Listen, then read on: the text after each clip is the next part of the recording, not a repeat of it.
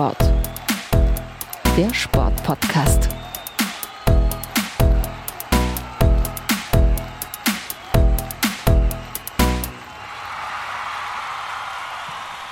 Hallo und herzlich willkommen zu Plattsport, der Sportpodcast. Mein Name ist Martin Tetzlaff.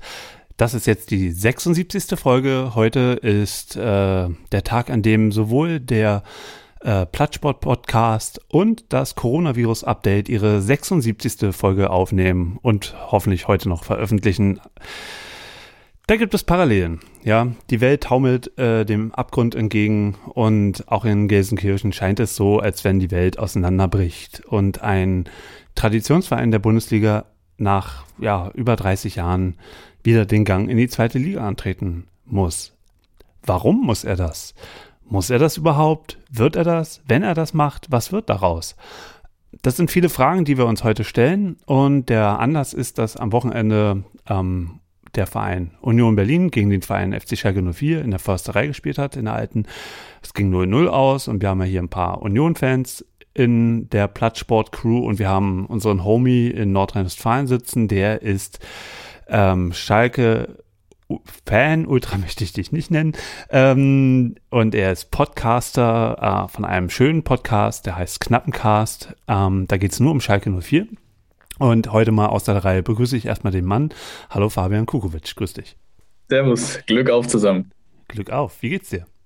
Also mal abgesehen mir von geht's, Schalke. Äh, ja, genau, abgesehen von Schalke äh, geht's mir gut. Ich kann mich nicht beschweren, bin in den Semesterferien. Ich bin durch Corona relativ wenig betroffen. Sitze hier in meinen vier Wänden das Ganze aus und äh, mir geht's gut. Das ist gut so. Du bist gesund und ich hoffe, du bleibst gesund. Und in der anderen Ecke im Ring, in, auf dem Platz, also wir sind jetzt quasi in der Försterei und wir tragen das jetzt aus. Union gegen Schalke für einen kurzen Moment. Ähm, da ist unsere liebe Mara Muster. Hallo Mara. Hallo Martin, hallo Fabian. Mara, ich habe an dich gleich mal die Eröffnungsfrage. Ich äh, habe das vielleicht mal gefragt, ich habe es vergessen. Warum heißt du eigentlich Muster? Kennst du das nicht bei diesen äh, Portemonnaies, wo dann immer Max Muster oder Erika Mustermann oder so draufsteht? Ja, klar. Und dadurch ist das mal irgendwann zustande gekommen vor ein paar Jährchen. Also das ist jetzt nicht schon aus der Kindheit, sondern erst vor kurzem äh, entstanden. Na, was heißt vor kurzem? Also ich würde schon sagen, es ist ein paar Jährchen länger her, aber wann genau, keine Ahnung. Es ist auf jeden Fall durch irgendwie diese Musterkärtchen mal gekommen. Ich glaube, das war irgendwann mal, als es cool war, auf Facebook sich so Pseudonyme zu machen, als Facebook noch cool war. Die Kids von heute kennen das wahrscheinlich nicht mehr. Die nutzen ja alle TikTok oder wie der Krams heißt. Ja, zu viele Texte. Und hm.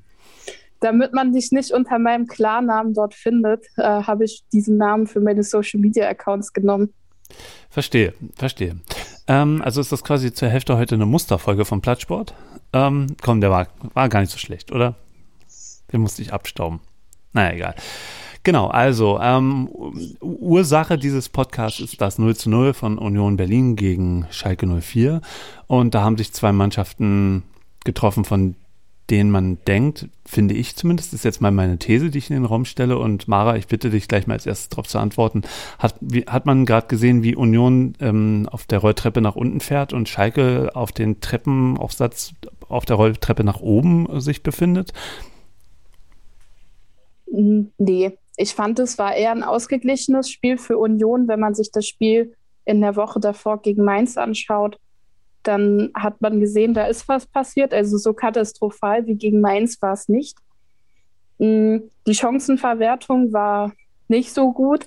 Ähm, man merkt einfach, dass bei uns vorne die Offensivpower fehlt, einfach auch durch die Verletzungen. Mm, ja, Taiwo Avoni ist einfach platt und äh, wir wissen, Taiwo muss immer dreimal daneben schießen, bis er einmal trifft. Da haben sich viele drüber aufgeregt, ähm, finde ich nicht in Ordnung. Äh, wir haben die bonischen Gesetze. Äh, niemals einen Einzelnen zum Sündenbock machen. Fußball ist Mannschaftssport. Ich war zufriedener als nach dem Spiel gegen, den Ma gegen Mainz, aber immer noch nicht so begeistert, wie ich es nach anderen Union-Spielen in dieser Saison war. Aber von so einer Abwärtstreppe, also selber mal ganz ehrlich, Union spielt so, wie man mit dem Kader erwartet zu spielen. Okay, also sie haben vorher überperformt und jetzt ist einfach normal. Aber was man auch äh, konstatieren muss, ist, Union tut sich scheinbar schwer gegen Mannschaften, die unten im Keller drin stecken. Erst das ähm, ja, rumpelige 0 zu 1 gegen Mainz ähm, und jetzt das rumpelige 0 zu 0 gegen äh, Schalke. Meinst du, es hat was damit zu tun, dass diese Mannschaften da unten kämpfen müssen und Union eigentlich das Kämpfen verlernt hat und ähm, noch zu sehr im Spielmodus ist? Nee, die haben das Kämpfen nicht verlernt. Das ist einfach, ich sag mal so, die haben überperformt. Die Hinrunde war extrem kurz, die Belastung ist hoch.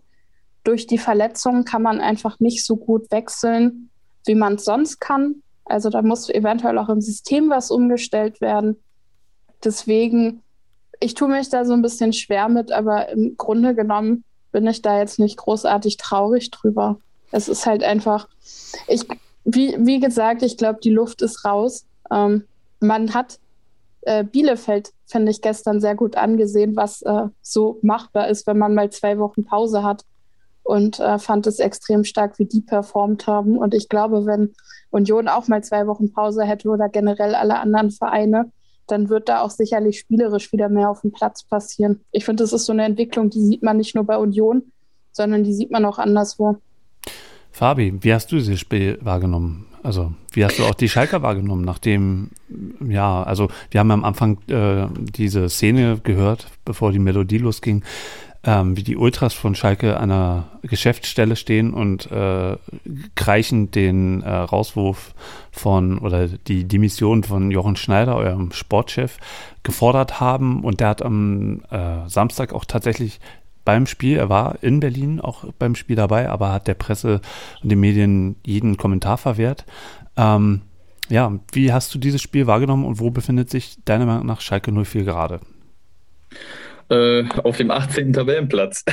Nein, also hm, ich habe das Spiel unabhängig von ähm, den ganzen Lappalien um Jochen Schneider herum gesehen, ähm, einfach weil ich persönlich für mich äh, ja durch ein paar WhatsApp-Nachrichten auch schon wusste, ähm, was da im Hintergrund mehr oder weniger abgeht. Also ich war jetzt nicht äh, überrascht davon, dass er ähm, nicht zurückgetreten ist, ist er ja nicht, sondern er hat lediglich gesagt, dass er längstens bis äh, Saisonende weitermacht und dann äh, den Posten abgeben wird. Ich glaube, das Spiel war aus Schalke-Sicht gar nicht so schlecht. Ähm, ich glaube, ein neutraler Zuschauer wird sich jetzt äh, mit den Händen am Kopf rumwerkeln, aber ähm, ich glaube, aus der Sicht von einem Schalke-Fan war es ganz okay. Man darf nicht vergessen, Schalke 04, ich, ich behandle jetzt mal nur die letzten Spiele. Auch wenn man über eine ganz lange Zeit es jetzt schon echt schlecht macht, ähm, hat man gegen Bayern München und gegen RB Leipzig spielen müssen. Am nächsten Wochenende folgt Borussia Dortmund. Da musst du irgendwie Punkte holen, am besten drei, das ist klar, gegen äh, Teams wie Werder Bremen und äh, auch Union Berlin, auch wenn die es aktuell äh, sehr, sehr gut machen. Und Schalke 04 hat eine Sache unter Christian Groß wesentlich meiner Meinung nach verbessert und das ist die Defensive. Ähm, mit Kolasinac und äh, Mustafi jetzt äh, seit neuestem sind äh, zwei dabei, die das Ganze echt stabilisiert haben, meiner Meinung nach. Auch ein Timo Becker auf rechts macht das für seine Verhältnisse wirklich sehr, sehr gut. Und man schafft es, die Chancen klein zu halten oder be besser gesagt im Vergleich zu vorher zu minimieren. Äh, auch Ralf Fährmann hat wieder eine gute Form, lässt weniger Gegentreffer zu. Äh, es ist ja jetzt nicht so, dass Union keine Chancen hatte zur Führung. Problem für Schalke ist einfach, äh, offensiv geht halt nichts. Also Tore sind Mangelware, eigentlich sind Chancen schon Mangelware. Äh, aus dem Spiel geht nichts. Von Standards mag ich gar nicht zu sprechen. Äh, das weiß Christian Groß aber auch selber das ist aktuell die Schraube, äh, an der gedreht werden muss. Äh, das Team traut sich nicht viel Risiko zu und wenn sie es mal machen, dann äh, endet das in einem katastrophalen Fehlhacken, Rückwärtspass, wie auch immer man es nennen möchte. Das zieht das Vertrauen dann natürlich nochmal runter. Und ähm, Schalke 04 hat es geschafft, die Null zu halten. Das ist schon mal ist schon mal ein Schritt nach vorne, auch wenn der relativ spät jetzt kommt. Ähm, aber man muss diesen Erfolg jetzt einfach mal auch mal mitnehmen und äh, gucken, dass man das irgendwie ins, ins nächste Spiel, nämlich ins Revierderby, äh, mitnehmen kann. Denn da wird äh, eine gute Abwehr mindestens genauso, wenn nicht noch wichtiger sein. Wie findest du das, Mara? Wie nimmst du die Schalker wahr?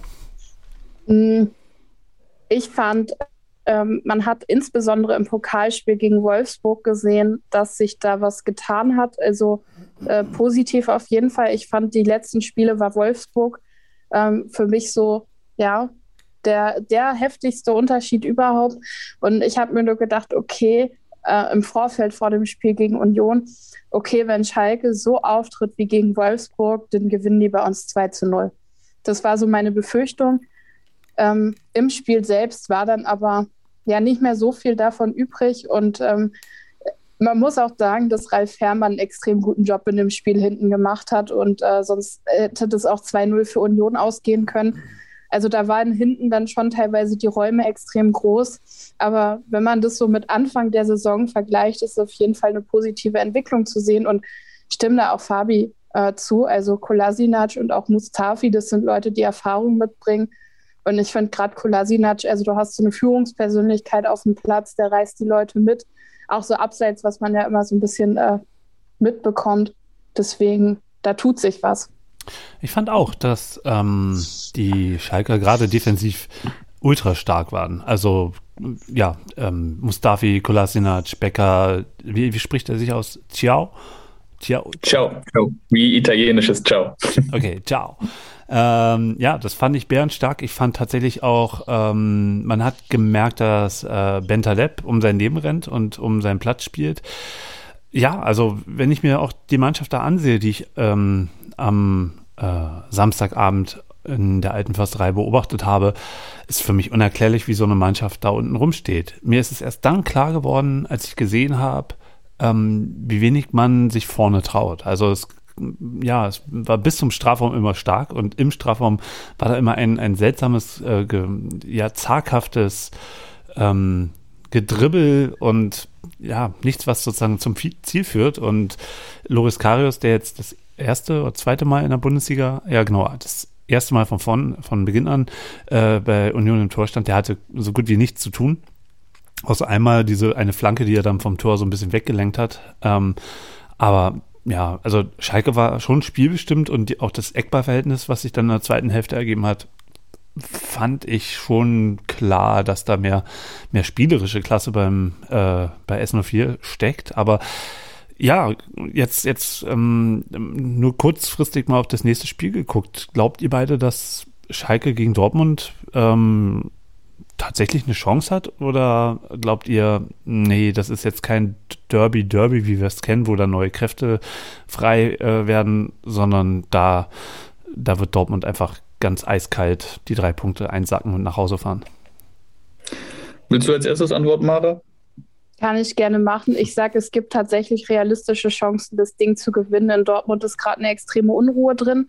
Wenn man sich die letzten Spiele von Dortmund anschaut, ähm, waren die auch nicht besonders berauschend. Ähm, dazu gibt es jetzt in Dortmund noch wieder mehr Unruhe mit dem Trainer, kommt Marco Rose dahin. Ähm, was macht das Ganze mit Edin Terzic? Dann saßen in den letzten Spielen ähm, sonst die Führungsspieler, die man so kennt wie Marco Reus, anfangs immer auf der Bank. Und ich sag mal so, Dortmund hat mehr zu verlieren als Schalke. Und deswegen sage ich so, dieser psychologische Vorteil, ist auf jeden Fall da, denn was hat Schalke zu verlieren? Also, ne, mehr als letzter werden können sie nicht. Ähm, dadurch gehst du mit einem ganz anderen, ich sag mal, Druck da rein und hast vielleicht Bock auf so ein Spiel, das zu gewinnen. Vielleicht auch für die Fans, eben weil es Derby ist. Und in Dortmund hast du den Druck, okay, wenn du das Ding jetzt nicht gewinnst, dann ist die Champions League äh, noch weiter in Gefahr. Da gibt es riesige Unruhe in dem Verein. Dann kann man vielleicht noch Europa League spielen. Und das Allerschlimmste, du hast das Derby gegen Schalke verloren. Ja, ähm, ich glaube, unabhängig mal von den aktuellen Leistungen der Dortmunder ähm, im Revierderby, Martin, da ist immer alles drin. Ähm, wenn Schalke auf Platz 18 und Dortmund weit oben oder auch andersrum, wie es äh, 2007 war, also im, Revier, im Revierderby, da geht alles. Ähm, es sind du, zwar keine Fans dabei. Meinst du, das ja? ist auch in dieser Mannschaft, die da gerade auch ähm, sich im, im Winter jetzt nochmal zusammengestellt hat und ein relativ bunter Haufen ist, wobei, na klar, der Stamm ist so schon geblieben, aber die sind sehr mit sich selbst beschäftigt. Glaub, glaubst du wirklich, dass das Derby gegen, äh, äh, gegen Dortmund da tatsächlich innerhalb der Mannschaft so eine Rolle spielt? Ich glaube, dass es sogar mehr bei Schalke eine Rolle spielt als bei Borussia Dortmund. Ähm, ich glaube, bei Schalke allen voran durch Ralf Fährmann und Sead Kolasinac sind Spieler dabei, die wissen ganz genau, worum es da geht. Nicht nur jetzt gerade in der Situation, sondern allgemein. Dann hast du noch einen äh, Benji Stambouli, der weiß, der weiß genau, wie sich das anfühlt, äh, im Derby sich jetzt mal den Klassenhalt vorneweg, aber ähm, irgendwie da noch was in der Richtung zu holen, wie es ähm, 2018 noch ähm, der Fall war unter Hüb Stevens damals als Interimstrainer. Also ich glaube schon, dass die Mannschaft weiß, was da drin ist. Auch Jugendspieler, ähm, die ähm, Schalkes ganze Jugend begleitet haben, wie jetzt ein Malik Chow oder auch einen Matthew Hoppy zum Beispiel. Ähm, ich glaube, da ist schon Feuer drin, was das Derby angeht. Und äh, wie Mara schon gesagt hat, Dortmund äh, hat eine Menge zu verlieren, sind gerade in einem kleinen Abwärtsstrudel. Man darf nicht vergessen, die spielen auch noch Champions League unter der Woche äh, in Sevilla, kommt auch noch dazu ähm, was auch alles andere als einfach wird. Der FC Sevilla ist gerade echt äh, überragend unterwegs in der spanischen Liga. Ähm, Dortmund hat eine Menge zu verlieren und äh, Schalke ist der klare Außenseiter. Dortmund hat wesentlich mehr Druck. Und äh, wie wir es gerade angesprochen haben, Schalke hat schon gegen Mannschaften wie Wolfsburg und Union defensiv ganz gut gemacht. Und Wolfsburg schätze ich aktuell spielerisch in der Form besser ein als den BVB. Äh, warum soll da nicht auch gegen Dortmund am Wochenende was gehen? Ich würde jetzt tatsächlich, ähm, sag ich mal, auf den Hauptprogramm äh, kommen, äh, Hauptprogramm.com, meine Güte, den ganzen Tag auf Arbeit geredet und jetzt hier auch noch. Egal. Ähm, wir haben bei Twitter und bei Instagram Frage, die Frage gestellt, ähm, was sind die, was sind eure Fragen zu dem Komplex Schalke 04, was da gerade in der Bundesliga passiert? Ein, ein Traditionsverein, einer der größten Vereine Deutschlands, der ähm, auf Platz 18 mit neun Punkten nach 21 Spielen mit gerade mal 15 Toren steht und ähm, klar Richtung zweiter Liga stürzt und äh, auch unter Corona-Bedingungen, ne, also was da finanziell gerade los ist, auch mit der Vorgeschichte mit äh, Clemens Tönnies, die da immer noch irgendwie, äh, wo das Echo immer noch zu hören ist, finde ich. Ähm, was sind da eure Fragen ähm, zu all diesen Dingen? Und die Leute haben heute doch sehr äh, zahlreich ähm, Fragen gestellt. Und eine Frage, die immer wieder auftaucht, und damit möchte ich einfach mal anfangen, ähm, Fabi, wie hält man das da eigentlich gerade aus? Ähm, ja, die Frage wird mir schon häufiger gestellt. Ähm, nicht nur in diesen Zeiten, das wurde mir auch schon vorher gestellt. Schalke ist ja schon immer ein heißes, heißes Eisen gewesen. Ähm, ja, aktuell es ist, es ist gerade so ein leichtes, so ein leichter Aufwärtstrend bei mir wieder. Ähm, es liegt weniger am Verein oder an der Mannschaft, ähm, sondern einfach an den Fans. Wir haben uns ein bisschen mit der Situation abgefunden. Das war gerade in Zeiten von Corona extrem schwer, das Ganze zu verarbeiten.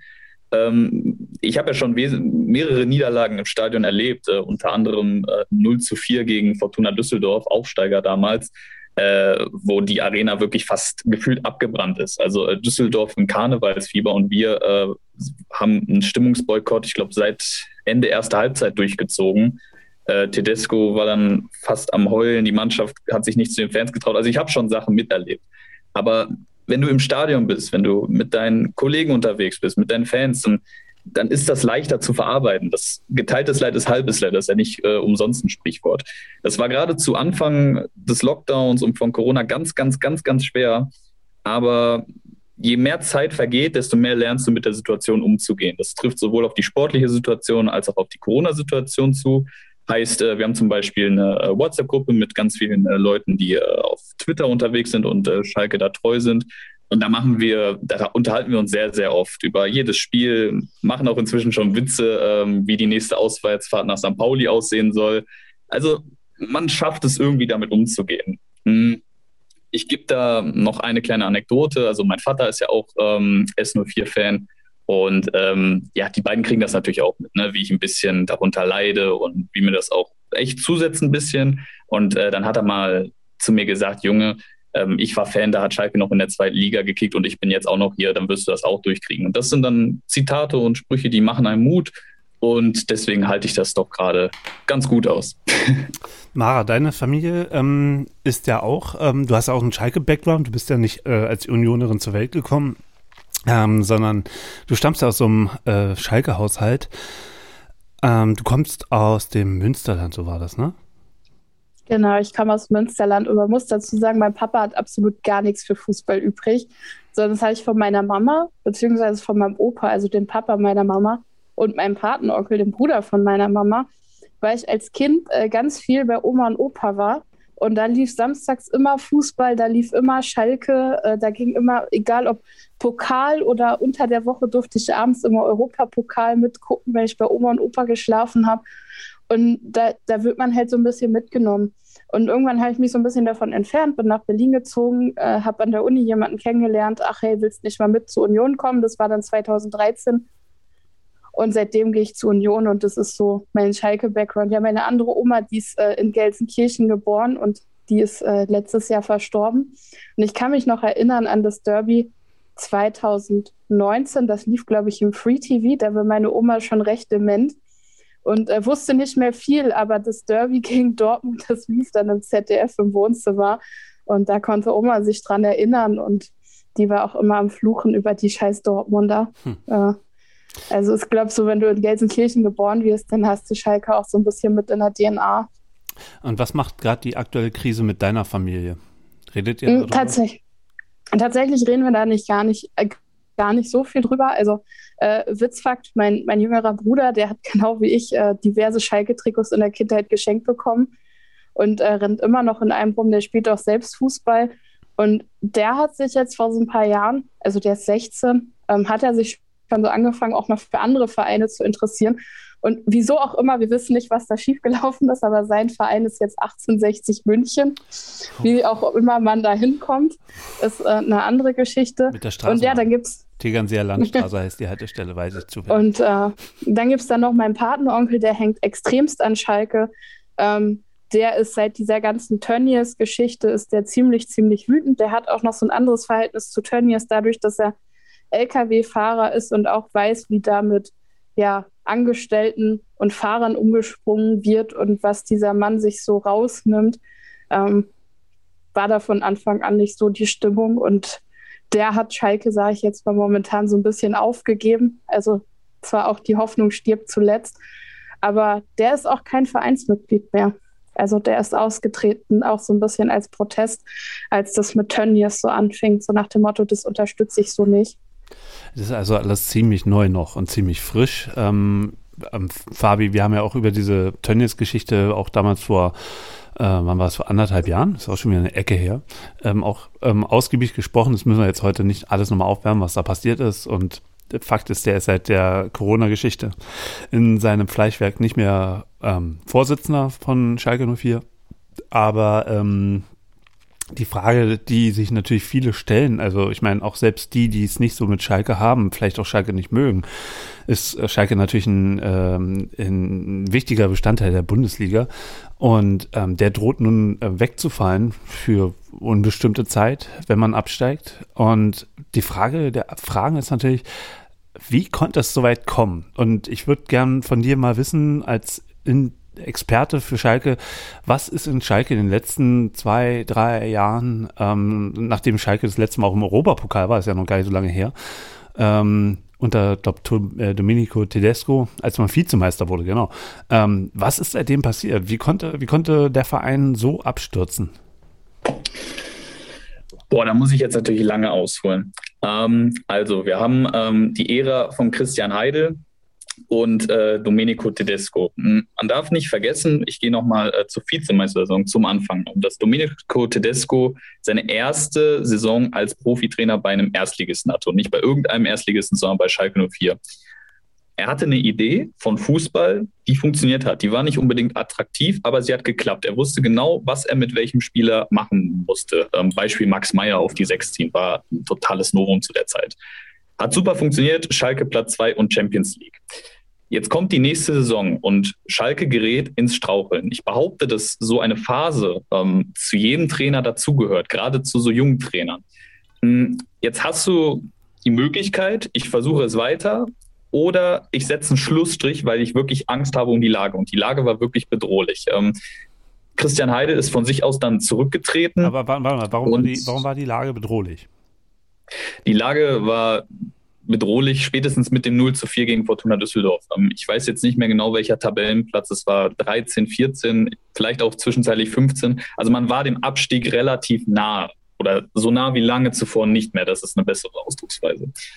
Und es folgte das, ähm, das Revierderby. Und man hat sich gedacht, so können wir nicht weitergehen. Da in, in diesen Coach haben wir aktuell nicht das Vertrauen, dass er das Ruder rumreißen kann. Was heißt wir? In Form von Jochen Schneider. Der hat nämlich nach äh, Christian Heidel übernommen. Äh, Jochen warte, Schneider hat ich dann. Muss, ich muss trotzdem nochmal fragen. Also, ich meine, ist derselbe Trainer, Logo. fast dieselbe Mannschaft. Ähm, wie kommt man da unten rein? Hm, ich glaube, im Fußball, das merkt man gerade in den letzten Wochen, Monaten bei Schalke 04, ähm, die Qualität, die du hast, die hast du für immer. Die Frage ist, kannst du diese Qualität auf den Platz bringen? Und da ist der Kopf die wichtigste, ähm, die wichtigste Komponente. Ich, es wird oft gesagt, dass Tedesco die Kabine, die Mannschaft verloren hatte. Ähm, da bin ich nicht so ganz überzeugt von. Ähm, ich glaube, er, es, es liegt nicht nur an der Mannschaft selber, auch an Tedesco, das ist klar, dass er versucht hat, andere Konzepte zu finden, ähm, hat das ja in der Sommerpause zu Anfang auch versucht. Die ersten zwei, drei Spiele äh, hat man einen anderen Spielstil angelegt, ähm, hat dann aber nicht die gewünschten Ergebnisse eingefahren. Heißt, äh, man ist zur alten, in Anführungszeichen, sicheren Variante zurückgesprungen, ähm, sprich über die Defensive zu kommen. Aber irgendwie hat dieser Umschwung nicht mehr funktioniert. Woran liegt das? A, glaube ich, durch taktische, vielleicht taktische Verwirrung. Vielen, viele Leute sagen, äh, Tedesco wäre dazu zu faktisch, zu theoretisch. Ähm, da wird er sicherlich auch dazugelernt haben. Und auf einmal, ich glaube, das ist ein Strudel. Das ist genau wie die äh, Serie, in die Schalke jetzt vor kurzem reingerutscht ist, mit dem 30, äh, 30 Spielen ohne Sieg. Ähm, das, ist, das ist ein Strudel, aus dem du ganz schwer wieder rauskommst. Auf einmal war Schalke 04 eben da drin. Und ähm, Christian Heidel hat da nicht die größte Führungsstärke ausgestrahlt. Er hat sich weniger vor die Mannschaft, vor den Trainer gestellt ähm, hat so ein bisschen sich aus dem Ganzen zurückgezogen, hatte ich zumindest das Gefühl. Und äh, das ist dann in seinem Rücktritt geendet. Und äh, Jochen Schneider hat übernommen und als erste Amtshandlung ähm, Hüb Stevens als Interimstrainer äh, installiert. Der hat es dann geschafft, irgendwie die Mannschaft in der Klasse zu halten. Ich muss aufpassen, dass ich nicht in einen Roman ausschweife, aber das ist ja wirklich ein Füller. Ähm, er hat es dann geschafft, die Mannschaft in der Klasse zu halten. Äh, viele Kollegen von mir sagen, das hätte Tedesco vielleicht auch geschafft. Das das weiß man nicht. Das ist viel Theorie. Ich glaube, der Derby-Sieg hat da eine große Rolle gespielt. Im Endeffekt hat man sich dann für David Wagner in der neuen Saison als Trainer entschieden. Was ein sehr großes Buch ist. Ähm, das hat zu Beginn gut funktioniert. Ich denke, da wirst du mir zustimmen und die meisten Schalke-Fans tun das auch. Äh, David Wagner hat am Anfang wirklich gut funktioniert. Man hatte ein Konzept, eine Idee und die hat gezündet. Die hat aber dann aufgehört zu zünden. Woran liegt das? Da, da weiß selbst ich nicht so ganz weiter. Ich weiß noch genau, mein letzter Stadionbesuch in der Felddienstarena, ein 2 zu 0 gegen Borussia Mönchengladbach. Ähm, ist vor kurzem der letzte äh, Sieg tatsächlich gewesen von Schalke 04 und ich dachte wirklich, ich war fest davon überzeugt, diese Mannschaft schafft es in die Champions League zu kommen, wieder einmal. Und dann begann dieser Strudel mit Niederlagen, der ja die zu hoch ausfielen, wo irgendwas weggebrochen sein muss. Es gab viele Verletzungen, das darf man nicht vergessen, ähm, führt Jochen Schneider auch oftmals als, als Teil der Erklärung zumindest an. Aber das ist natürlich bei weitem nicht alles. Du hast da so viele Komponenten. Äh, das Tönnies-Drama, äh, das hat, glaube ich, in der Pause dazu angefangen. Ich glaube, in der Sommerpause äh, ging es dazu los, wenn ich mich richtig erinnere. Ich glaube schon. Mhm, mhm, mhm. Ähm, das hat sicherlich nicht dazu beigetragen, auf gar keinen Fall. Und auf einmal ging für Schalke 04 alles schief, was irgendwie schief gehen konnte. Ähm, man hat dann an äh, David Wagner über den Lockdown weiter festgehalten, weil man sich eh sicher war, okay, wenn wir es schaffen, dann schaffen wir irgendwie noch Europa und wenn nicht, dann steigen wir schon nicht ab. Wir haben genug Punkte in der Hinrunde gesammelt. Das war so ein bisschen mein Eindruck. Ähm, Mara, da will ich dich mal fragen, glaubst du, dass ähm, auch der Lockdown eine Rolle spielt bei, bei dieser Negativserie von Schalke? Also da kam ja durch den Lockdown auch diese ganzen Existenzdiskussionen äh, äh, noch dazu, dass sowas vielleicht in der Mannschaft ähm, auch nochmal äh, Ängste sorgt, dass man, dass man weiß, wir spielen hier tatsächlich um die Existenz eines Vereins. Das ist so eine junge Mannschaft und ich finde die Schalker Mannschaft ähm, ähm, doch relativ jung. Also außer jetzt, wie gesagt, wenn man Kabak und den Mustafi-Trade ähm, quasi jetzt mal ähm, äh, vergisst, ist es doch der, immer noch eine ziemlich junge Mannschaft und dass da so eine Mannschaft, die eigentlich spielerisch ähm, glänzt, normalerweise mit sowas total überfordert ist schwierig zu beurteilen, ähm, da ich dieses Business einfach nicht kenne. Ähm, ich glaube, das ist auch immer so ein bisschen individuell vom Spieler abhängig. Ähm, man hat so diesen Spielertypus wie ein Stamboli, der sich einfach zu 100 Prozent mit diesem Verein äh, identifiziert und das Ganze auch lebt. Und dann hast du aber einfach auch, ich weiß nicht, wie das bei Schalke ist, aber du hast halt auch einfach diesen Spielertypus, okay, ich verdiene hier meine Kohle, ich äh, liefere hier 90 Minuten meine Arbeit ab und dann gehe ich abends nach Hause und im Zweifel verdiene ich woanders mein Geld. Ähm, deswegen, da weiß ich einfach nicht, wie die Situation da genau ist. Ähm, abgesehen davon, neben Schalke haben ganz viele andere Vereine auch dieses Problem. Ich glaube, bei Schalke wird das Ganze aber einfach durch die Misswirtschaft der letzten Jahre verstärkt. Man hat deutlich über seine Verhältnisse gelebt. Ähm, wobei man da sagen muss, dass Schalke da nicht der einzige Verein ist. Bei Kaiserslautern ist es ähnlich äh, passiert. Die sind dann in die Insolvenz gegangen. Ähm, vielleicht kann Fabian da einfach noch mal ein bisschen mehr zu erzählen, ähm, wie das so aus Schalker Perspektive wahrgenommen wird. Ja, klar, kann ich machen. Ähm, da hat Jochen Schneider auch sehr, sehr deutlich und offen ähm, heute tatsächlich drüber geredet, ähm, über die, die, Jahre, die vor ihm waren. Ähm, Schalke 04, ich fange mal ein bisschen früher an, so wie er es auch formuliert hat, und hatte unter Horst Held eine fantastische Zeit. Ähm, eigentlich regelmäßig international vertreten. Ähm, ich würde behaupten, ein Top-6-Club in der Bundesliga, kann man eigentlich, äh, kann man eigentlich so einfach sagen. Dann äh, kam der Umschwung mit Christian Heidel. Man hat sich erhofft, okay, wir sind zwar regelmäßig in der Euroleague dabei, aber wir würden gerne noch einen Step nach vorne machen. Ich weiß noch, Clemens Tönnies hat damals äh, vom Bayernjäger gesprochen. Ähm, Christian Heidel hat dann wirklich, wirklich dick in die Tasche gegriffen. Ich glaube, ein Gesamtvolumen über seine Jahre von knapp 89 Millionen Euro. Ähm, da sind Transfers wie Brelembolo bei, äh, 25 bis 26 Millionen Rekordtransfer. Ähm, Nabi Mentale, Konopianka, beide um die 20 Millionen. Äh, Sebastian Rudi 16 Millionen, Hamza Mendier 7 Millionen. Das sind alles Spieler, ähm, wo auch Jochen Schneider heute sagt, ähm, er wurde oft dafür kritisiert, Breel Embolo für 10 Millionen am Borussia Mönchengladbach abgegeben zu haben. Da hat er gesagt, ähm, das Problem liegt nicht am Verkaufspreis. Das ist ein marktgerechter Preis gewesen. Das Problem liegt daran, dass er viel zu teuer eingekauft wurde. Das war ein Transfer, der mit so viel Risiko behaftet war und überhaupt nicht marktgerecht für diesen Spieler war und der gar nicht zu dem Konzept Schalke 04 irgendwie gepasst hat.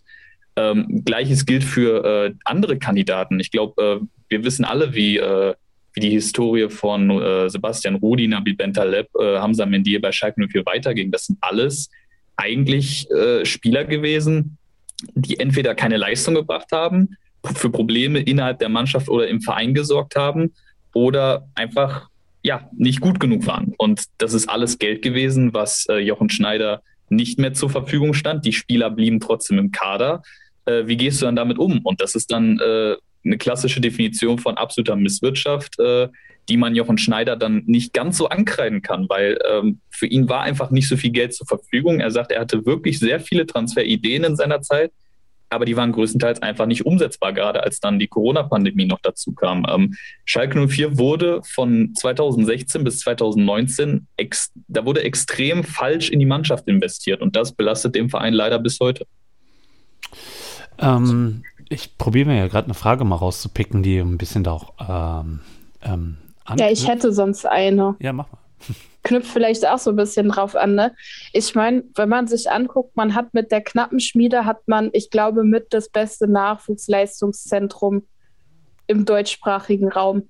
Ähm, Norbert Elgert macht da eine wahnsinnig gute Nachwuchsarbeit.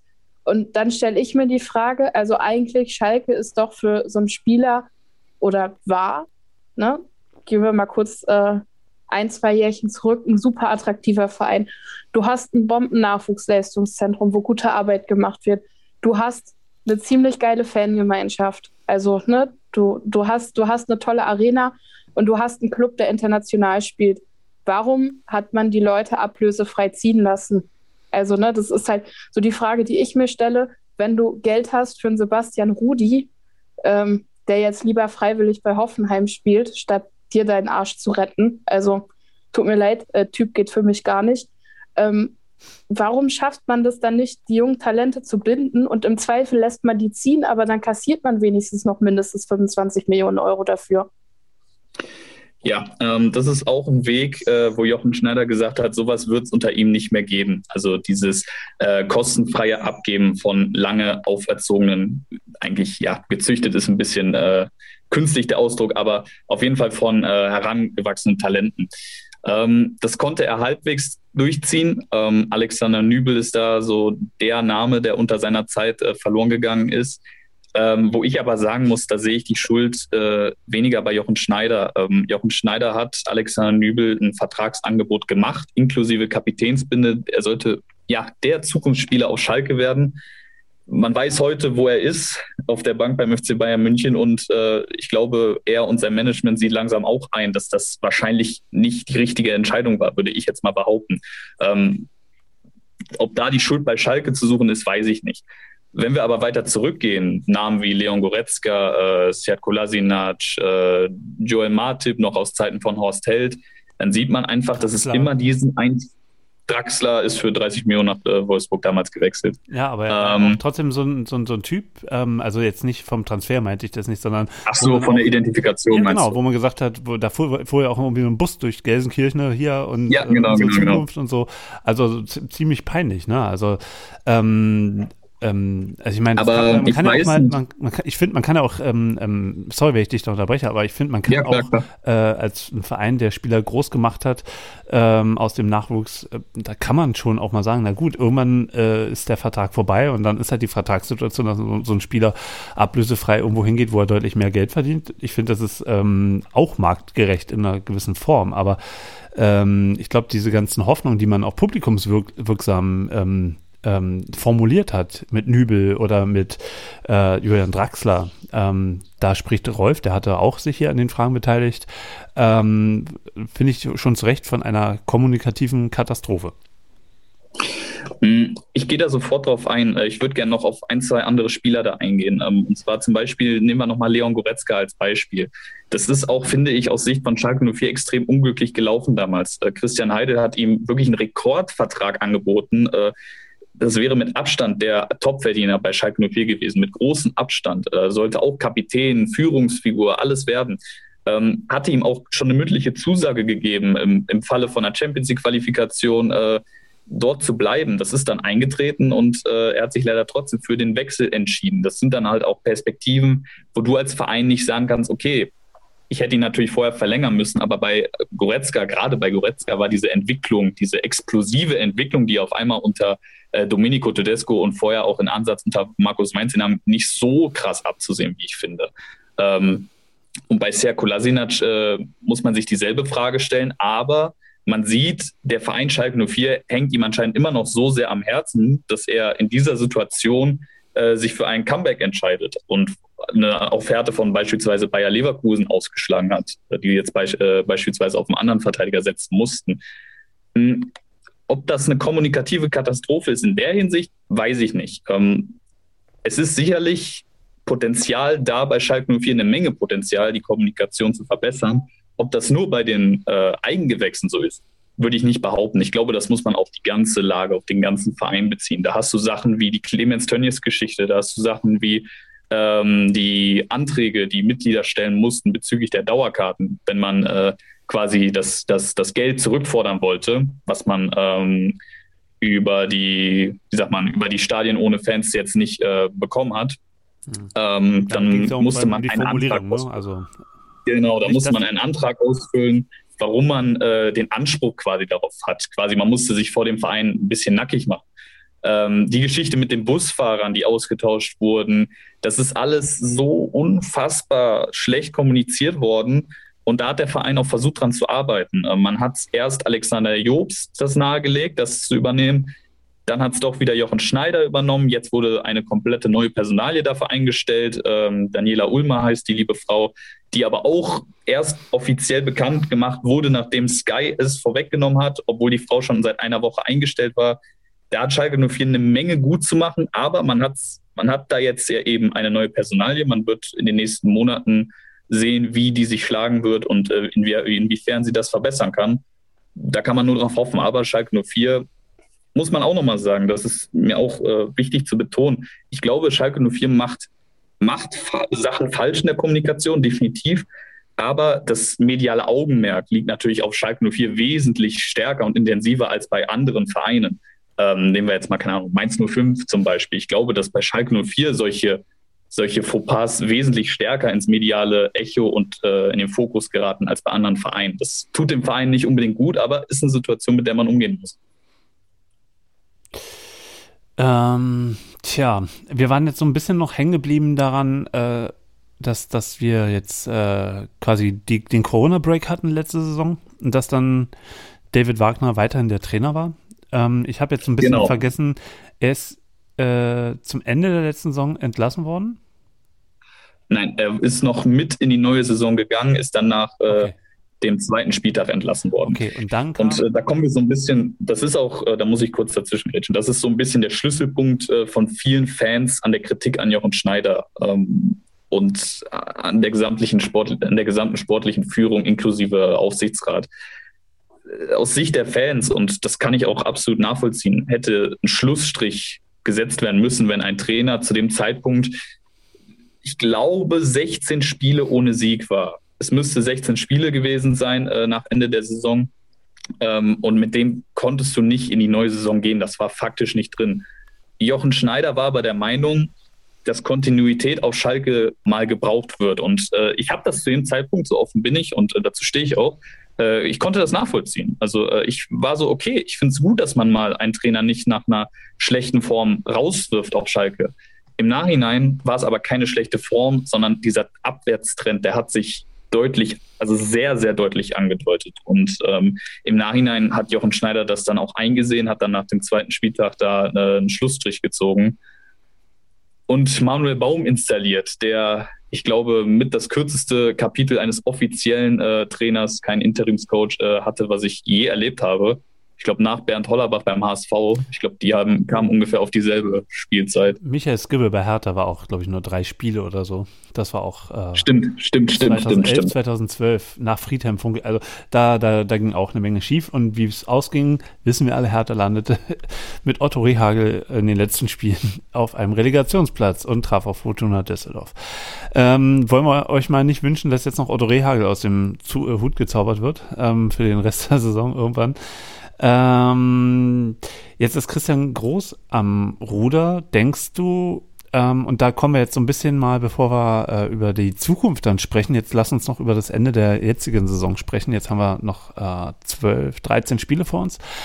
Ähm, Schalke hat neun Punkte. Ich habe jetzt gerade nicht die Tabelle vor Augen, aber trotzdem fühlt sich das noch so an, wenn man jetzt eine Serie aus zwei, drei äh, Siegen am Stück macht. Nehmen wir mal drei. Ähm, dann bist du auf einmal wieder dran. So, ratzifatzi, weil die ganzen anderen Mannschaften auch alle einen, einen grottigen Fußball spielen.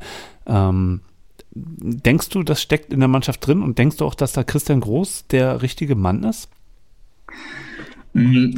Also, um die Frage zu beantworten, ob Christian Groß der richtige Mann ist, muss man ja eigentlich wissen, welche Alternativen hätte man gehabt. Ähm, und da ich glaube, dass die Alternativen nicht Abstiegskampf erprobt gewesen wären, äh, nehmen wir jetzt mal so Friedhelm Funkel raus. Ich äh, hoffe, dass der nie ernsthafter Kandidat war.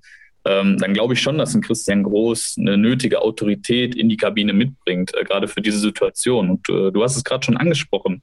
Ähm, ich glaube selber nur noch mit einem Funken dran und ich kann jeden Fan verstehen, der da längst einen Schlussstrich ziehen will. Aber es ist nun mal so, Schalke 04 hat diese Patrone, man spielt noch gegen jeden der direkten Konkurrenten. Das hat man bereits in der Hinrunde, aber ist jetzt in der Rückrunde eben nochmal der Fall. Man hat, äh, wenn wir den nächsten Spieltag mal ausklammern, dann Bayern, Dortmund und Leipzig hinter sich, so die Größen. Dann kommen vielleicht noch ein Leverkusen, Wolfsburg, das sind auch gute Vereine, aber ich vergleiche die jetzt mal nicht mit den dreien. Ähm, also man hat da noch die Möglichkeit, das ist durchaus richtig. Und die Mannschaft hat ja zweifelsohne auf dem Papier die Qualität. Äh, wenn, also es kann ja nicht sein, dass äh, Seat Kolasinac, Skoda Mustafi, äh, Suat Serda in einer Abstiegsmannschaft spielen. Das ist ja eigentlich äh, total surreal.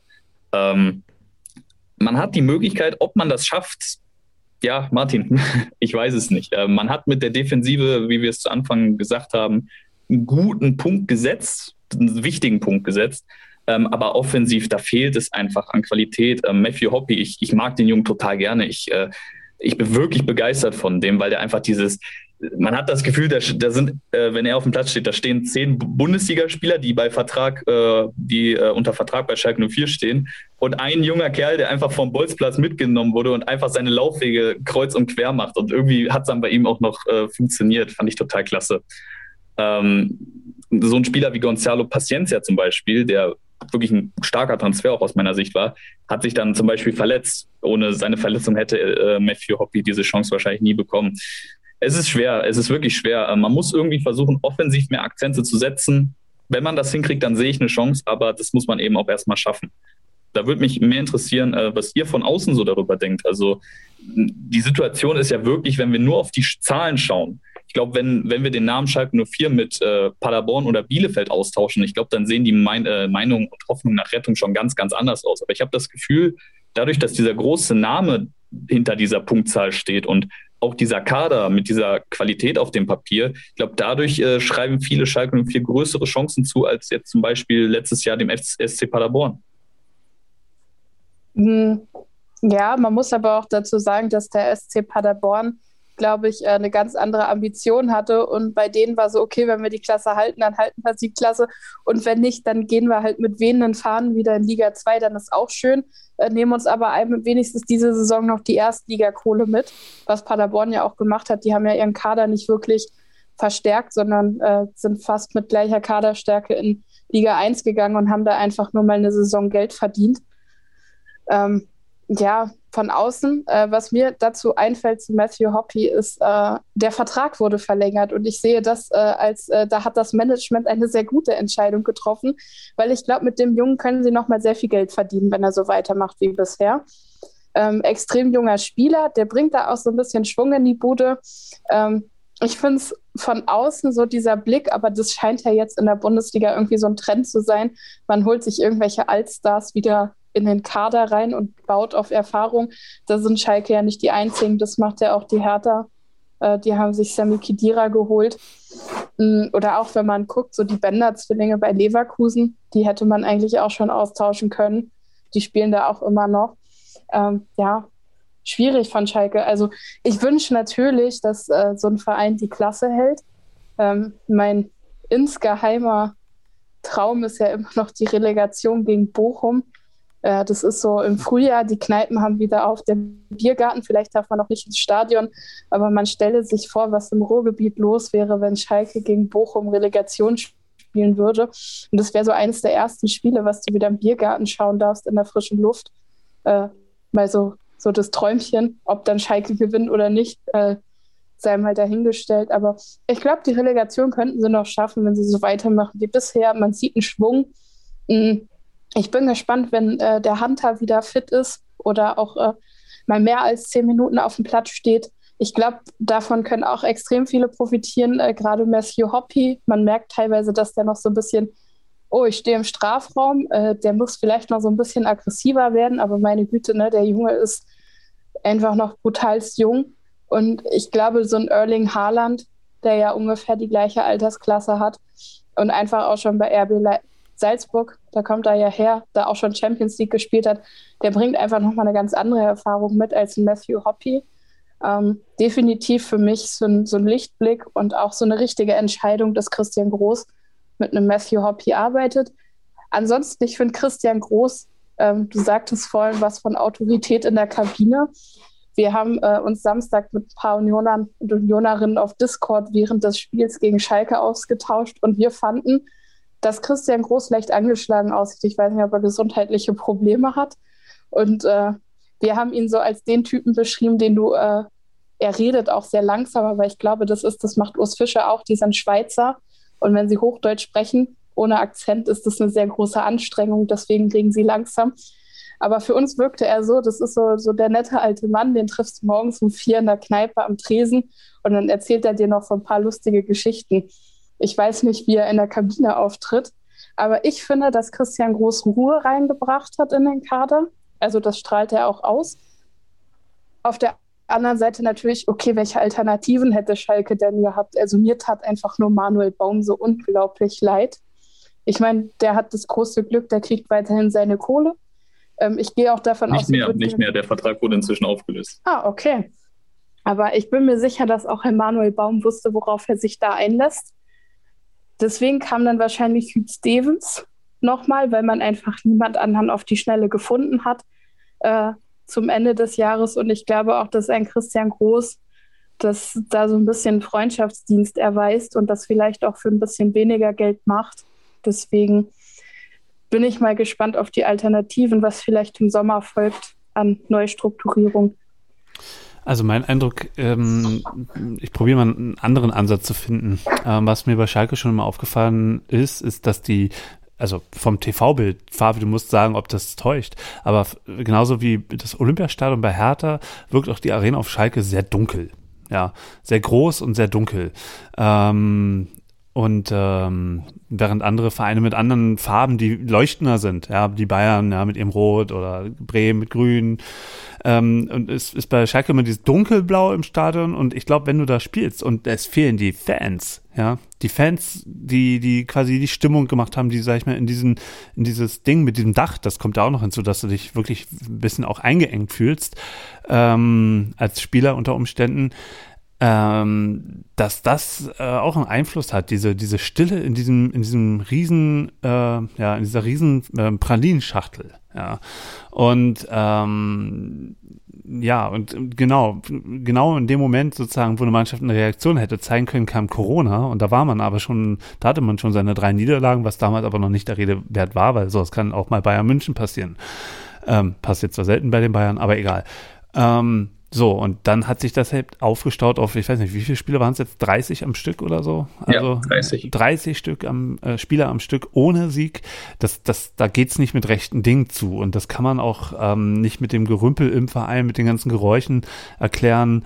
Ähm, da, das muss irgendwas mit der Psyche zu tun haben, anders äh, ist es nicht zu erklären. Und da ist es dann für mich noch unerklärlicher, dass David Wagner nicht schon im Sommer ähm, sozusagen, dass man nach dem letzten Spieltag gesagt hat, Junge, pass auf, ähm, es kostet Geld, aber wir müssen die Zukunft des Vereins retten und ähm, das war jetzt eine wirklich beschissene Saison unter normalen Umständen. Es, es sei denn, man ist Paderborn und heißt Steffen Baumgart. Ähm, ja, da ähm, musst du eigentlich normalerweise gehen. Mara? Ja, mhm. dazu eine, eine Sache.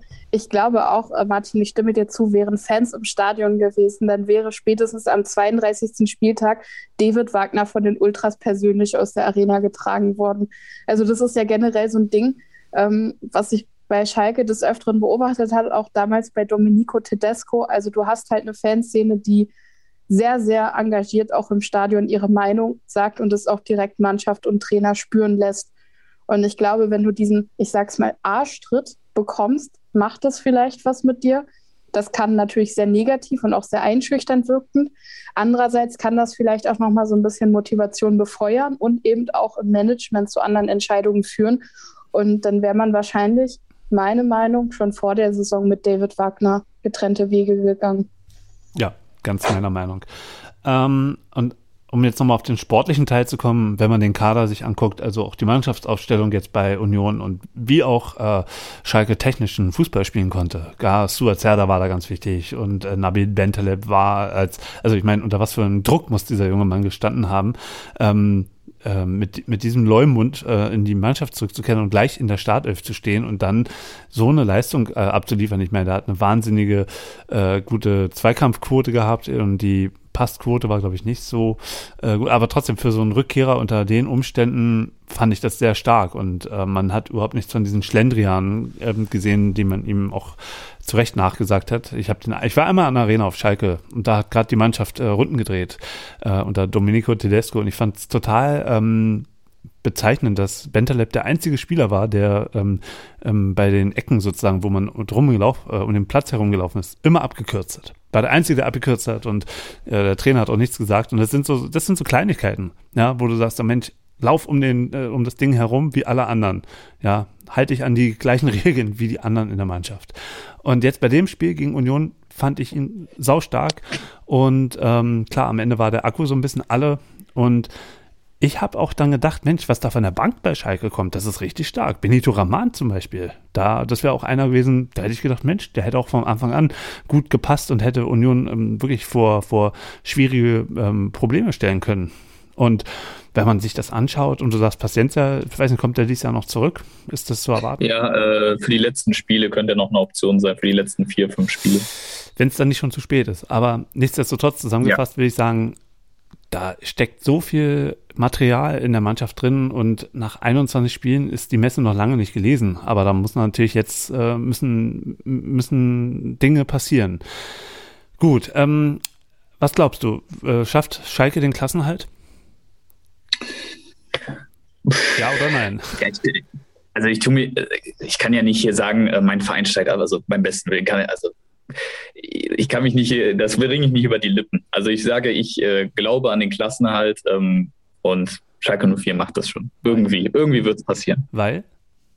Was, was macht Schalke? Weil, weil Schalke 04, ja, ich will nicht sagen zu groß ist, um abzusteigen, aber ich glaube, dass das irgendwie, in diesem Verein steckt irgendwas, Martin. Dieser, das, das, irgendwas wird am Ende einen Push geben, dass es doch irgendwie nicht passiert. Jetzt ist das mit Jochen Schneider raus, auch da ist jetzt Klarheit, vielleicht gibt das auch noch mal ein bisschen irgendeinen psychischen Effekt. Ähm, ich, ich, ich, glaube, dass Schalke 04 irgendetwas in sich hat. Dachte man beim HSV damals auch, ich weiß, aber ich glaube, Schalke 04 ist aktuell vom Kader und von der Breite, von den Fans und allem drum und dran aktuell zu groß, um diesen Schritt äh, in Liga 2 zumindest so klar zu gehen. Und ähm, ich habe eine ganz wilde Prognose, ähm, dass man mit dem Derby jetzt am nächsten Wochenende einen Stand setzen kann und irgendwie ähm, ja, sich aus dem Keller zumindest sich mal wieder ans Ufer rankämpft, nennen wir es mal lieber so. Und dann kommen gerade gegen Ende, also Spiele gegen äh, gegen Köln und gegen Bielefeld, die kommen gegen Ende der äh, Periode. Ich glaube, das sind die letzten beiden, äh, nicht die letzten beiden, aber auf jeden Fall gehören zu den letzten drei, vier Spieltagen. Äh, da wird es nochmal noch heiß auf jeden Fall. Also ich wünsche mir persönlich, dass Schalke drin bleibt, weil ich kenne einige Leute, jetzt auch dich natürlich, ähm, aber auch andere Leute, die Schalke-Fans sind und ähm, über die habe ich mitgekriegt, was das eigentlich für ein historischer Fußballort ist. Also in, in, Deutschland und wie wichtig Schalke 04 ist. Und die Vorstellung, dass der Verein dann in die zweite Liga geht und ähm, so einen Weg beschreitet wie Kaiserslautern, die auch ein Riesenstadion haben, ähm, was sie nicht bezahlen können und, ähm, und dann quasi in so über die Jahre dahin dümpeln, das möchte ich mir nicht vorstellen. Ähm, Mara, glaubst du, dass Schalke den Klassenhalt schafft? Das Herz sagt ja, der Kopf, wenn man so auf Statistiken schaut, es gibt ja so Prognoserechner oder wie viele Punkte andere Vereine hatten, die abgestiegen sind. Ähm, da ist, glaube ich, die Wahrscheinlichkeit bei über 90 Prozent, dass Schalke den Klassenerhalt nicht schafft. Nichtsdestotrotz würde ich mir natürlich wünschen, dass der Verein weiterhin ähm, in der Bundesliga bleibt. Dann scha schauen wir mal jetzt uns den Worst Case an. Ähm, und da nehmen wir wieder ein bisschen die Fragen unserer Hörer mit hinein. Ähm, wir gehen jetzt mal davon aus, Schalke schafft es nicht, steigt ab, direkt oder in der äh, Relegation, vollkommen egal. Ähm, da, da, kommt jetzt erstmal eine Frage zum Lockermachen von Winnie Wommet, der fragt, wenn äh, SM4 ab kommender Saison aus Kapazitätsgründen in Liga 2 in Wanne Eicke spielt, wird die Schalke Arena dann die neue Spielstätte der Schalke Haie? Ähm, aber das ist, die, ist, natürlich eine blöde Frage, weil die Schalke Haie gibt es nicht mehr. Aber ähm, gut, kommen wir auf die nächste Frage. Ähm, ähm, welche nehmen wir denn da? Sind so viele. Ähm, wäre ein kompletter Neuanfang in Liga 2 realistisch, fragt ähm, Frank, der heißt äh, FKB71, in Liga 2 realistisch und mittelfristig okay oder eher das Ende? Ähm, und dann stellt er noch die Frage, die kannst du ja gleich dann im Anschluss noch beantworten, Ausgliederung aus dem EV, ja oder nein? Das ist ja auch so ein ewiges Thema im Schalke. Auf Schalke. Ja, ähm, ich äh, finde, die Frage ist äh, heute noch viel interessanter zu beantworten, weil heute ja auch kommuniziert wurde, dass äh, für die Planung Richtung zweite Liga äh, sowohl Mike Büskens, Peter Knebel als auch äh, Norbert Elgert mit, einbegriffen, mit inbegriffen sind. Das ist quasi dieser Rat aus drei Leuten, der sich gerade um die äh, Zukunft des Vereins in Richtung Liga 2 kümmert. Und die Tatsache, dass da Norbert Elgert Teil von ist und auch Peter Knebel, der aktuell für die Knappenschmiede verantwortlich ist, zeigt schon mal, wohin die Richtung gehen soll. Also äh, Schalke 04 will auf ähm, sein größtes, sein goldenes Pferd setzen, was sie auch müssen finanziell.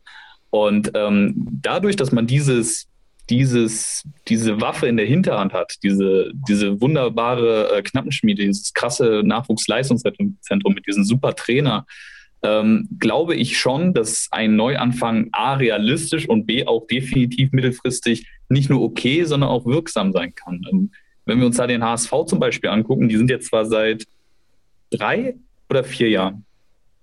Drei oder vier Jahren äh, Zweitligist. Auf jeden Fall äh, jetzt schon mal länger als sie, auf jeden Fall länger als sie ursprünglich äh, es geplant hatten. Hm.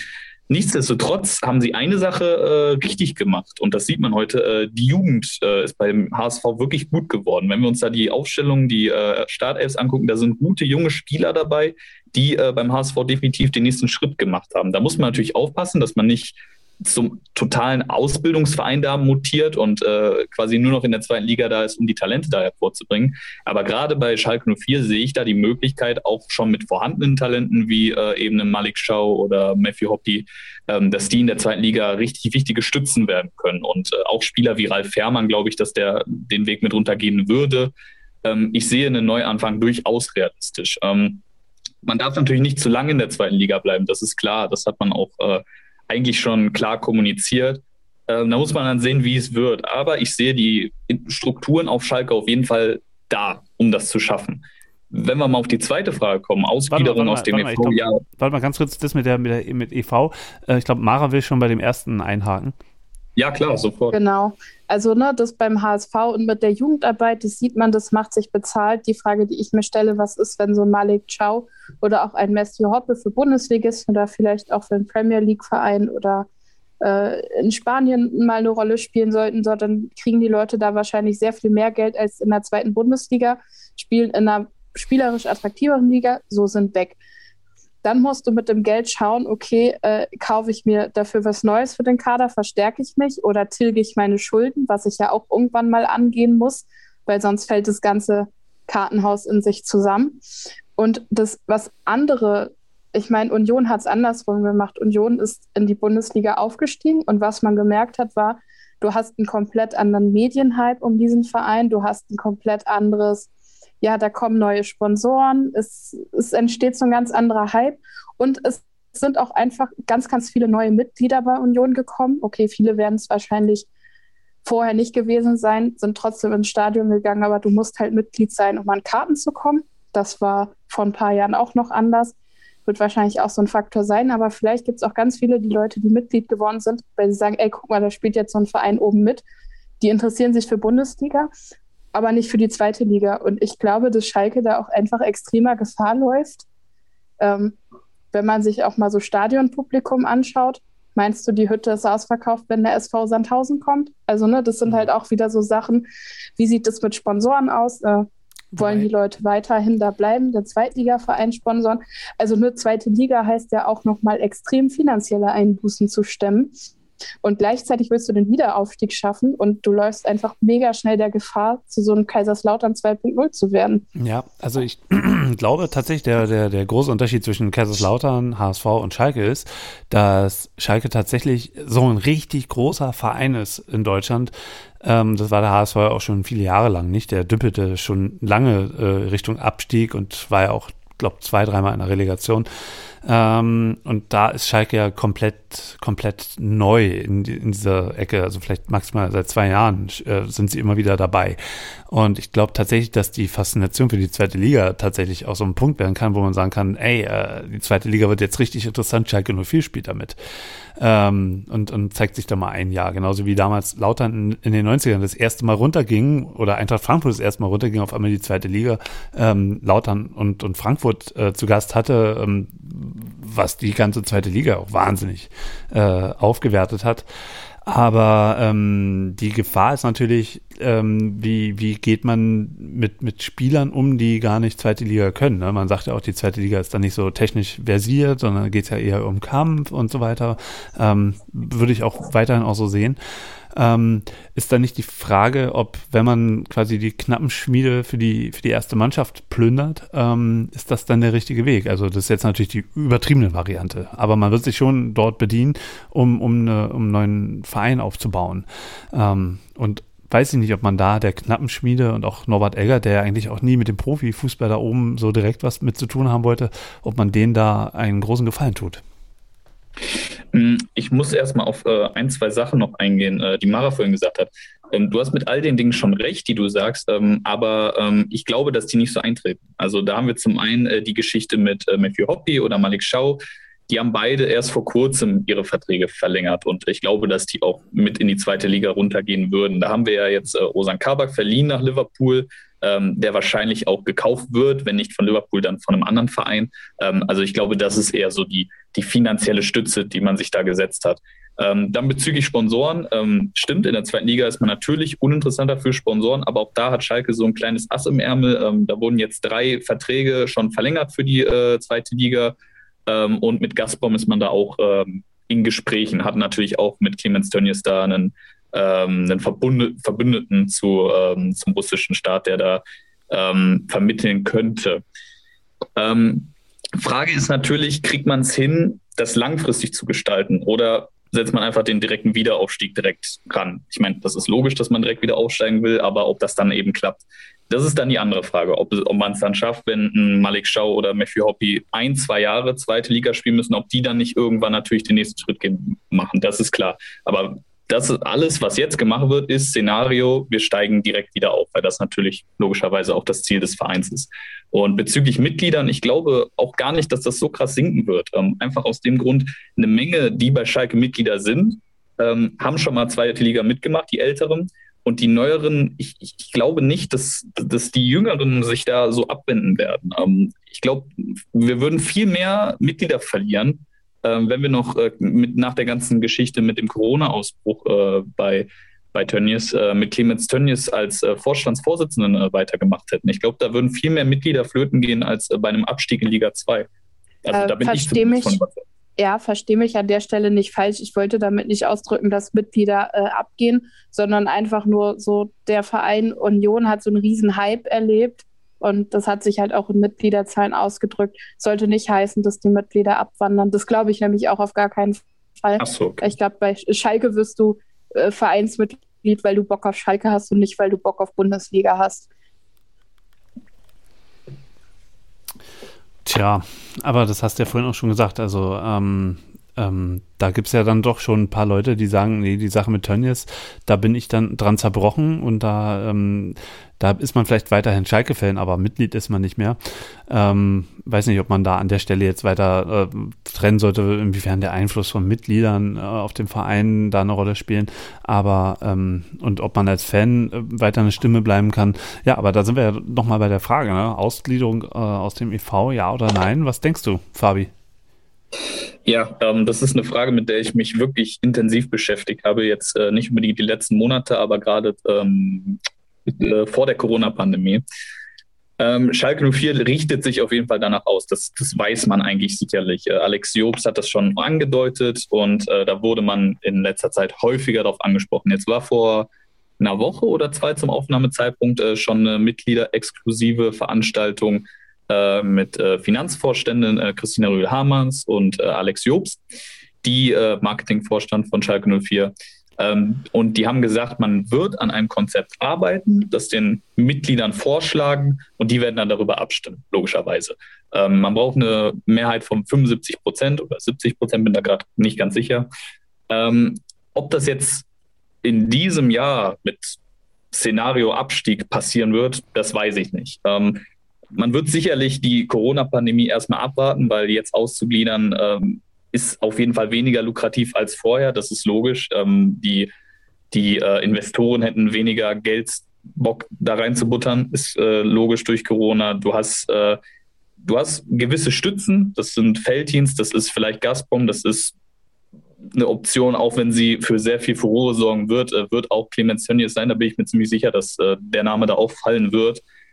R&V-Versicherung hast du drin. Also du hast schon ein paar äh, Standbeine, die da mit Sicherheit drin wären. Die Frage ist, wie viel Geld ist die Marke Schalke 04 zu diesem Zeitpunkt wert und wann zieht man das durch? Setzt man auf einen, also im Falle, Falle Abstieg, setzt man auf Szenario, wir schaffen den Wiederaufstieg auch ohne Ausgliederung und gucken dann in der Bundesliga uns nochmal um.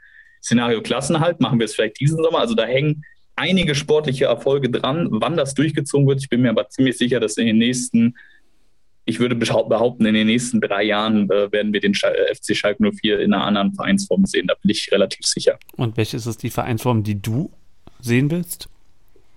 Mm, also ich bin, ich, ich bin Fan davon zu sagen, ähm, der EV ist die richtige Form. Äh, ich bin da Fan von.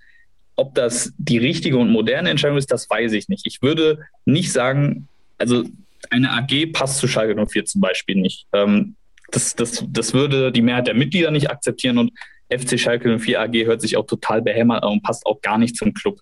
Ähm, was viel diskutiert wurde, ist die Form der Genossenschaft, also dass äh, die Fans immer noch einen großen Teil der Entscheidungskraft haben bezüglich äh, Gremien und äh, es eine, Streu, eine Streuverteilung auch da gibt. Auch das ist eine Form, die diskutiert wird, die sicherlich attraktiver wäre für viele Fans. Aber das wird der Schlüssel sein äh, von den Vorständen von Alexander Jofs, von äh, Christine Rühlhammers, dass man da die richtige Form wählt. Wie gesagt, eine Aktiengesellschaft wird es auf Schalke, glaube ich, nie geben, weil das, äh, da, werden, da wird man keine Mehrheit erreichen. Ähm, genauso wenig wird es da äh, GmbH-Geschichten geben. Ich kann mir nicht vorstellen, dass man, dass man quasi Modellen aller Bayern München, aller Borussia Dortmund folgt. Das kann ich mir nicht vorstellen bei Schalke 04. Es wird irgendetwas, irgendetwas Spezielleres, nenne ich es einfach mal. Mara, kannst du dir da eine Meinung zu erlauben, was die beste ähm, äh, Vereinsform für den Verein wäre? Tatsächlich nicht. Ich glaube, das ist aber so ein Ding, was nicht nur sportlich entschieden wird, sondern letztendlich auch auf Basis der finanziellen Situation. Ähm, ich glaube auch, äh, da stimme ich Fabian zu, es wird sich verändern oder es wird sich verändern werden müssen. Man hat einfach diesen Haufen Schulden, man weiß nicht, geht es in Liga 2 weiter. Ähm, wie stemmt man das Ganze? Jetzt gab es ja von der DFL auf jeden Fall erstmal die Lizenz für alle 36 Vereine. Die Frage ist, wenn jetzt Corona nicht mehr ist und diese Lizenzen vergeben werden, bekommt ein Schalke 04 in dieser aktuellen Situation weiterhin die Lizenz oder muss man eventuell überlegen, eben die Konstellation, wie man das Ganze geschäftlich aufbaut, umzustellen, um nicht der Gefahr zu laufen, okay, wir kriegen keine Lizenz und damit droht uns ein Zwangsabstieg. Und also die Lizenz, die ist ja seit heute schon gesichert für alle 36 äh, Erst- und Zweitliga-Vereine. Genau, aber die Frage ist, was ist dann nach Corona? Ne? Also so, die Vereine okay, haben okay. ja weiterhin, die haben ja weiterhin Schulden und solche Schulden werden ja natürlich auch nicht weniger, wenn man darauf Zinsen hat und hast du nicht gesehen. Und dann eben noch die Sache, okay, muss man vielleicht noch einen Abstieg mit irgendwie finanziell verkraften? das alles spielt ja so eine Rolle. Und wenn du da halt nicht rechtzeitig handelst und wer weiß, wie viele Bürgschaften es noch gibt oder andere Geldquellen, ähm, ob dann nicht, wenn Corona, ich sag mal, vorbei ist, dann nicht Probleme bei der Lizenz gibt und dass man eben vor allem aus den Gesichtspunkten dann anfängt, okay, wir müssten hier eine andere Konstellation finden, weil sonst hat sich das Profifußballgeschäft erstmal erledigt. Mm, ich würde mit, mit der folgenden Frage jetzt auch äh, zum Ende kommen. Ähm, es sei denn, ihr habt jetzt selber noch äh, irgendwelche Sachen, die die Leute unbedingt ähm, hören sollten. Ähm, ich, ich, ich sehe kein, kein euphorisches, ich habe noch was. Ähm, dann ja, ich kann eine Sache vielleicht noch kurz äh, zu dem Punkt äh, Punkt Ausgliederung sagen. Ähm, man darf nicht vergessen, äh, dass es nicht die einzige die einzige Geldquelle, die Schalke 04 da ähm, zur Verfügung hat. Da wird ja gerade das ganze Berger Feld umgekrempelt. Auch das ist eine gewisse äh, Quelle, die man dann hat. Der, die Arena ist abbezahlt, auch die kann namensrechtlich verkauft werden im Notfall. Das sind alles ähm, weitere Standbeine, die man noch hat. Äh, weiterhin im Kader hat man gewisse Spieler, Suat Serda, Minarit, auch die bringen eine gewisse Form von Geld ein. Also ich finde es schwierig, die Situation von Schalke 04 zwingend mit äh, Vereinen wie Kaiserslautern zu vergleichen, weil das einfach nochmal ganz andere Sphären sind, glaube ich, von denen wir reden. Nur kurzer Punkt noch. Okay. Ähm, gut, dann jetzt mal die Frage. Also, wie, für wie äh, groß schätzt ihr die Gefahr ein, dass wir einen Tag erleben werden, an dem es den FC Schalke 04 nicht mehr gibt? In den nächsten Jahren? Boah. Gar nicht. Das, nee, äh, also ich glaube, ich glaube, Schalke 04 ist too big to fail. Also das, ähm, den FC Kaiserslautern gibt es ja auch immer noch. 1860 München gibt es auch immer noch. Und äh, Schalke 04, gerade mit dieser, mit 150, äh, über 150.000 Mitgliedern äh, wird es immer geben. Da, also bin ich fest von überzeugt. Ganz, ganz fest. Also 0 Prozent. 0 Prozent. Stimme ich, stimme ich komplett zu. Der Verein, wie Fabi gesagt hat, too big to fail. Du hast einfach zu viele zu viele Mitglieder und einfach auch dieser, dieser Slogan, wir leben dich, das ist was jeder, der schon mal in Gelsenkirchen auf der Schalke Meile war, weiß, dass das einfach äh, Fakt ist. Also das ist so eine richtige Religion und ähm, deswegen, also Schalke wird immer existieren, ohne Zweifel. Okay, und äh, dann stelle ich die Frage mal anders. Wenn der Tod bedeuten würde, dass Schalke 04 so einen Weg geht wie, naja, äh, Wattenscheid, Irding, äh, was gibt es da noch für Traditionsvereine, die jetzt alle im Amateurbereich äh, verschwunden sind und auf absehbare Zeit nicht mehr hochkommen? Essen, äh, Oberhausen, ja. Ja, aber ne, so der Vergleich, nehmen wir mal an, Schalke Wattenscheid, so du steigst komplett ab und also allein aufgrund der Fanbasis, die werden sich ja nicht alle abwenden und ich glaube, dass äh, wenn sowas sein sollte, dann werden sich bestimmt 100.000 Schalke-Fans finden, die irgendwie eine verrückte Crowdfunding-Kampagne starten oder sowas ähnliches wie Bluten für Union dann für Schalke machen, wo die Leute irgendwie so ihr restliches, also ne, die restlichen Pfennige irgendwie aus dem Sparstrumpf zusammenkratzen, dass dieser Verein nicht untergehen wird. Da bin ich äh, der festen Überzeugung. Also bevor Schalke 04 ähm, so, so eine Talfahrt hinlegt, im Sinne von äh, durch zwei, drei Ligen, ähm, da hat Mara jetzt die optimistische, positive Variante äh, angesprochen, ähm, aber vorher wird auch die Reißleine gezogen werden äh, mit der negativen Variante und die heißt äh, wahrscheinlich Ausgliederung und dann äh, volle Breitseite von Tönnies. Selbst wenn die gezogen wird, äh, wird Schalke 04 es irgendwie schaffen, sich in diesen Ligen zu halten. Ähm, da gibt es diverse Patronen. Ich sage nicht, dass ich die sehen will, um Gottes Willen, soweit soll es äh, bitte gar nicht erst kommen, aber äh, Schalke 04, das ist so ein Riesenkonstrukt, das ja, wie bereits gesagt, too big to fail. Das kann nicht äh, in die ganz unteren Ligen gehen. Dafür hast du A, zu viele Verbindungen, zu viele, zu viele hochwertige Partner, die den Verein retten würden und natürlich die Fans, die, ja, das, man möge sich nur vorstellen, äh, ein Spiel von Schalke 04 in einer Arena unter äh, 10.000 Zuschauern. Also um Gottes Willen, das, das wird ja, da werden die ja wie früher auf die Bäume klettern, um das Spiel zu sehen. Wenn es da so einen großen Baum gibt, der da. Egal. Ähm, gut, Quo Vadis, Schalke 04. Ähm, äh, Fabian, Mara, Mara, Fabian, äh, in welcher Reihenfolge könnt ihr euch aussuchen? Ähm, danke für eure Zeit. Danke, dass ihr uns ein bisschen ähm, Schalke 04 erklärt habt. Und ähm, jetzt verratet nochmal, wenn die Leute unbedingt mit euch weiter diskutieren wollen, wo können sie das denn tun? Mara. Ihr findet mich auf Twitter unter meinem Twitter-Handle Mara Muster. Alternativ natürlich auch einfach über den Plattsport-Account Kontakt aufnehmen. Und Fabi?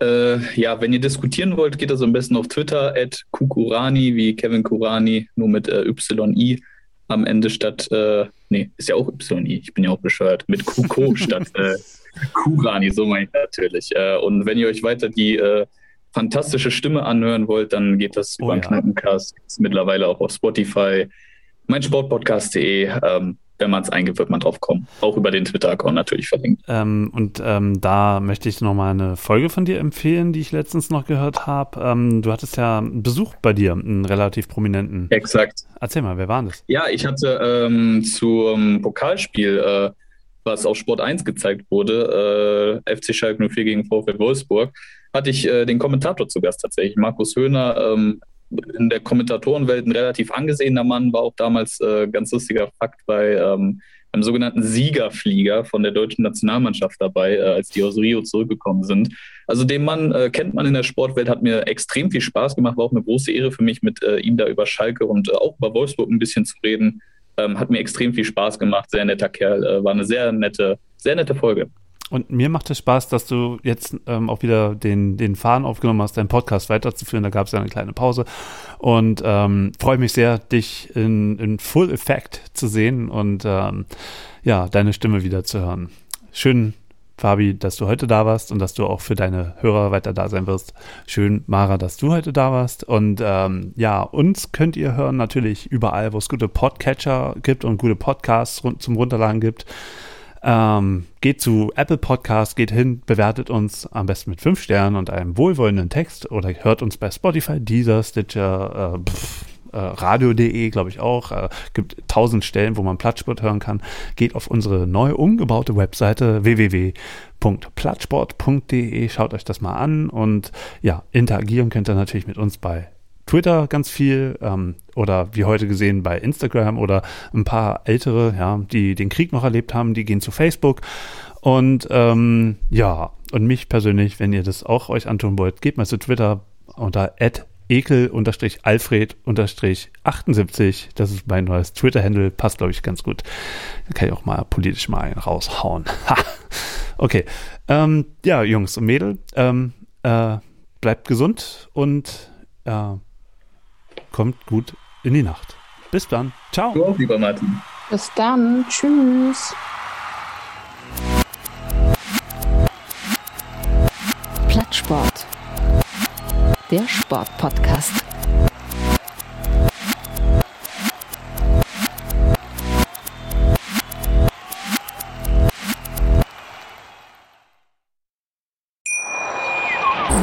Wie baut man eine harmonische Beziehung zu seinem Hund auf? Puh, gar nicht so leicht. Und deshalb frage ich nach, wie es anderen Hundeeltern gelingt, beziehungsweise wie die daran arbeiten.